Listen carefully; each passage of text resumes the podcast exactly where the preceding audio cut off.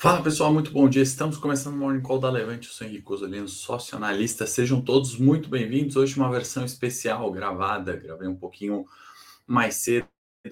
Podia falar com aqui nessa segunda-feira. Hoje amanhã começando, né? E a semana certamente é a semana de agenda, né, pessoal? Vamos falar um pouquinho sobre agenda. Vamos falar do que está pegando entre Estados Unidos e China, nossa visão sobre isso, e mais importante ainda, cenário local de Bovespa, né, os 108 mil pontos. Estou gravando só por um probleminha pessoal, nada grave. Quarta-feira estou de volta ao vivo com vocês. Mas vamos lá, pessoal. Vou compartilhar aqui, como sempre, né, para a gente iniciar o, os mercados, né? A gente está falando de índice Nikkei, né?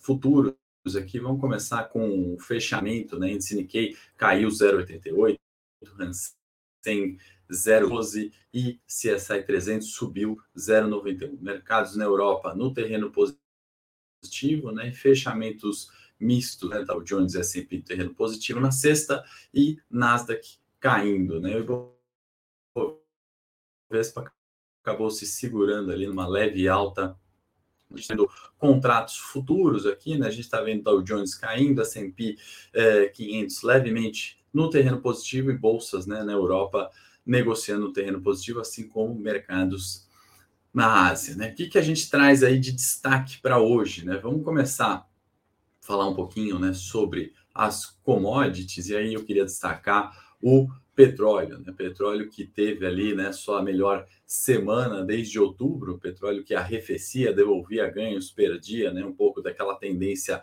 forte de alta que a gente viu até junho, na realidade de 2022, né? E aí a gente vê uma recuperação de petróleo, acho que vale ficar bastante atento nessa semana, petróleo que Uh, vem ali né, num viés de alta, pensando em cortes né, na produção da Rússia. Né? Então, novo estresse ali, alta para o preço do barril minério, né? segue despencando e vale também numa performance à parte. Né? Uma semana que é de agenda e tem balanço de vale na quinta-feira para a gente ficar atento, a gente já vai entrar um pouquinho mais na agenda. Antes, vamos comentar um outro fator importante que influencia diretamente o Bovespa, né? Esse petróleo via Petrobras e dado peso né, de Petro no nosso índice, e vale destacar, né, acho que o mercado não cedeu 108 mil pontos na sexta-feira, né, fez esse fechamento levemente positivo, muito por conta de Petrobras, né, que tem um peso relevante e acabou segurando né, quedas ali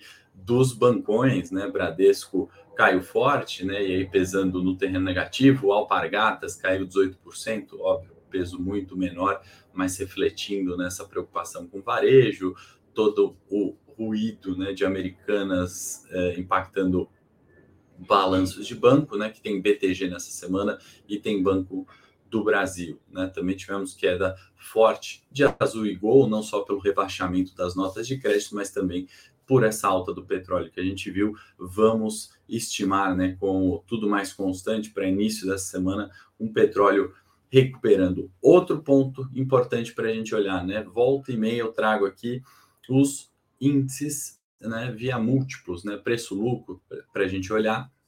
E, obviamente, né, MSI China, né, a gente está falando de uma volta à normalidade nos múltiplos, uh, no múltiplo, né, preço-lucro, se a gente considerar China, né, voltou para a média de todos os tempos, né, na casa dos 11, né, múltiplo, dividir preço das ações sobre o lucro por ação, estamos falando em 11. Por que, que eu trago isso? Né? Vocês sabem que eu sempre falo aqui que o dinheiro do mundo, né, o bolso de um único ser humano, né, um bolso grande aí de um único ser humano, e ele vai migrar onde tem as melhores relações de risco-retorno. A gente viu um repique muito forte das ações chinesas, né, das bolsas de uma forma geral, né, o Brasil viveu é, a contramão desses mercados, né, a melhora da, da situação econômica, né, do, da expectativa de inflação, de juros, o Brasil foi na contramão. Nesse momento, né, onde a gente fala que esse fluxo de dinheiro migrou para a China, migrou para outros mercados,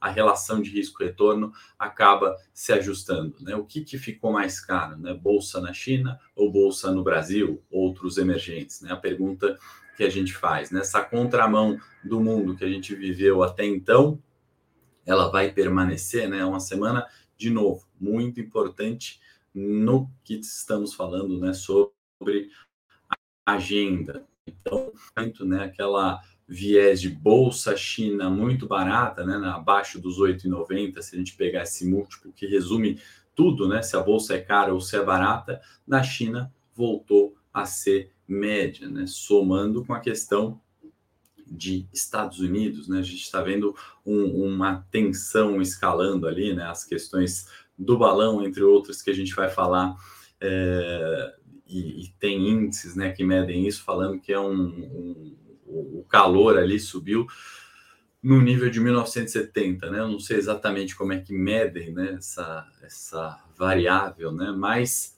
já vou dar minha opinião aqui sobre a, é, a relevância disso para os mercados, né? E na minha opinião, já sendo bastante objetivo, acho que zero chance de uma guerra é, começar a acontecer, né? Seria uma terceira guerra mundial, acho pouquíssimo provável. A gente já volta nesse assunto.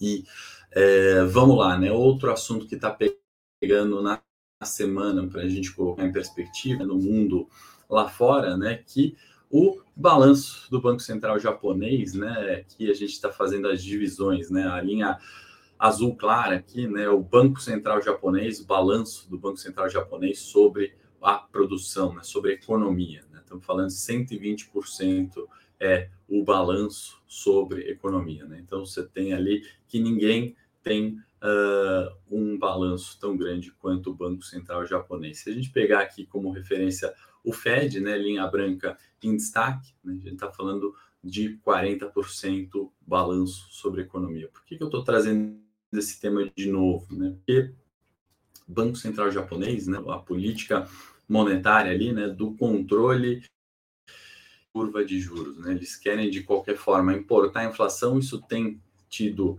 resultado, né? Só que a algum custo, né?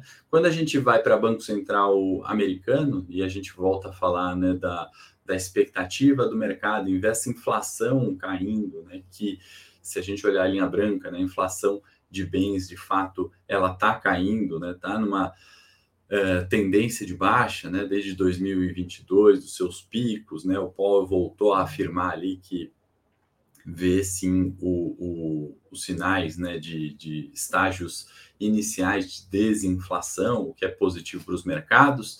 Por outro lado, né, a preocupação dos mercados né, é se de fato isso é sustentável. Né? A gente está falando de inflação de bens reduzindo, inflação de serviços continua né, ascendendo, continua nas máximas. Né? Certamente o viés de alta de petróleo desse, desse início de semana né, traz ainda mais lenha para essa fogueira e eu acho que vale a gente ter bastante atenção quando a gente faz né, aquele posicionamento muito certo e direcional. Né? A gente tem abordado com muita frequência é, as questões né, de inflação nos Estados Unidos, mercados, né, que é, diversas vezes né, serem é, superestimadas quanto ao declínio da inflação, próprio Powell errou isso, gente se muito o Jackson's Hole ali de setembro de 2021, onde ele falou essa inflação é transitória e não necessariamente isso aconteceu. Né? Então, se os mercados viveram né, nessa é, euforia ou expectativas de que 5% de juros nos Estados Unidos era mais do que bom, né?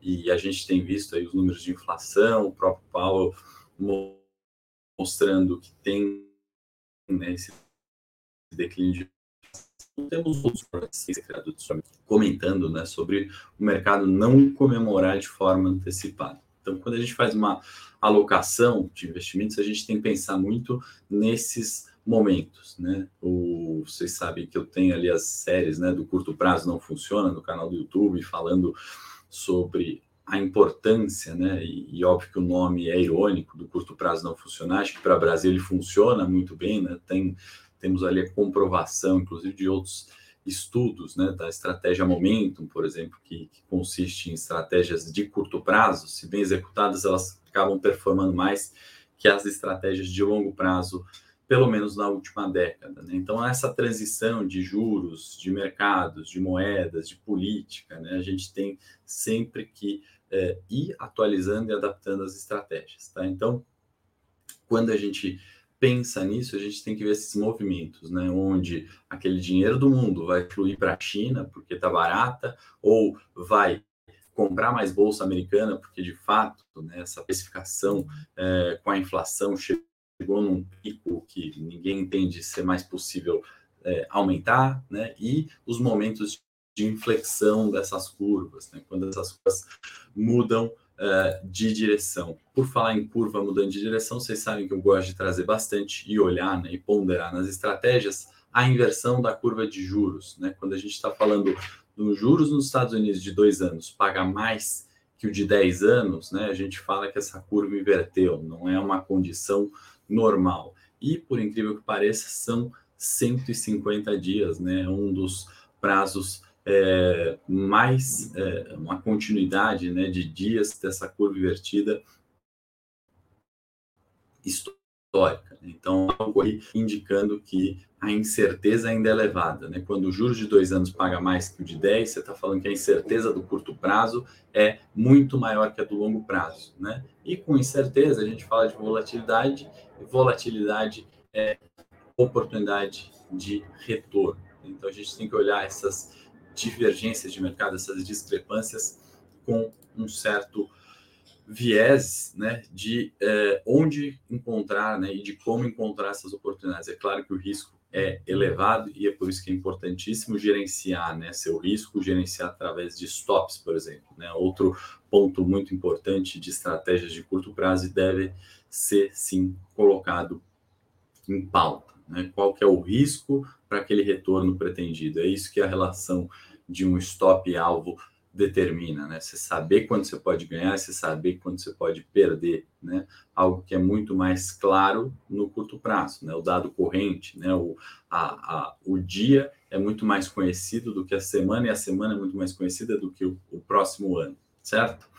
Então, uh, só para concluir os gráficos aqui de hoje, né? Vale citar também, né? Empréstimos em yuan na China, né? Estamos aí falando de janeiro sendo um dos meses mais elevados, né? Desde 2008, se a gente olhar essa comparação aqui e é, todas as variações de pesquisa, né? A gente está falando do dado corrente do o maior da série histórica, e aí a gente puxa o nosso gancho para falar da tensão geopolítica, talvez, né, entre Estados Unidos e China, desde a derrubada do balão, a alegação ali de quem está certo quem está errado, isso tem trazido, acho que, alguma preocupação para os mercados. Né? Me lembra bastante a questão de guerra comercial, né, encabeçada ali pelo Trump com China, e no final das contas, né, ficou só um discurso que não veio a vias de fato. Né? Acho pouco provável